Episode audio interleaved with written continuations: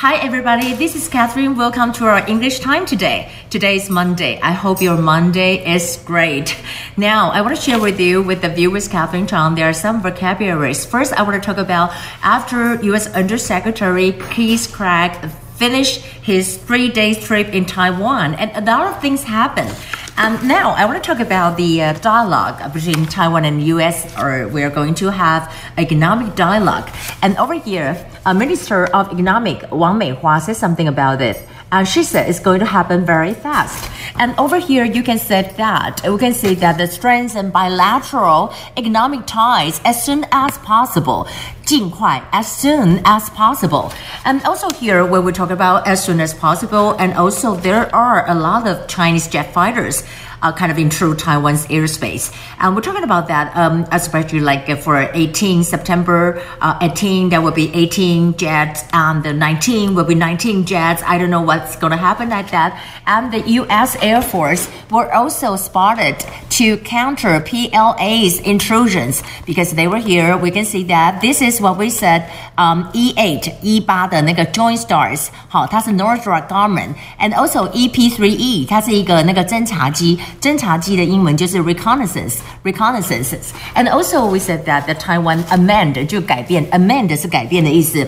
呃，我们常常讲说修正案就是 amendment amendment。那这个 amend 是一个动词，就是改变。改变了什么呢？我们过去来讲说 the first strike，the first strike 就是第一集，the first strike。They want to change to the first strike, change to what? The first strike. I'm talking about that. Um, it's a clear attacking uh, move and threat，就是讲到说 China 的这个状况，所以他现在就要把这个 first strike 改变，就是说你如果在被攻击的时候，我才会有 fight back，表示说我们是一个 peace loving。 People 哦是这样讲，那当然在这里呢，蔡英文总统同样的，他也讲说，中国这样子不断的 provoke Taiwan 啊，而且对他们的 image 完全没有帮助。在这里，他就说你要做好你的 self control。你的 self control 是什么呢？就是你自己的自制。你的 self control 是你自己的自制。而且呢，在这当中还有就是讲到说，在这里这样一个情形之下，哈，你一一个一个形象让人家觉得说，it is very easy for people to think that，嗯，you know it's a hegemonic hegemonic 就是说呢，比较是这个所谓的这个侵略性的这么一个哈想法。那当然在这里我们再来看到 self control，except for that，呃，我们最觉得有趣的就是呢，呃，这个。People's Liberation Army 就是解放军，他们竟然呢，就是放了一个那个影片，然后就说这是他们攻打到关岛的影片。可这个攻打到关岛的影片根本就不是这样子哦，他放了一个叫做 Simulated Simulated 模拟的影片。那这个 Simulated 的影片在这里啊，所以我在今天就讲说，It's all from the movie。它有两个 full movie 的 pat 呃 footage。啊，one of them is I think it's a rock，you know，Nicholas Cage 是男主角的，他这个电影哈，所以我们来看到呢，就是 simulate，simulate 就是模拟的这个意思哈。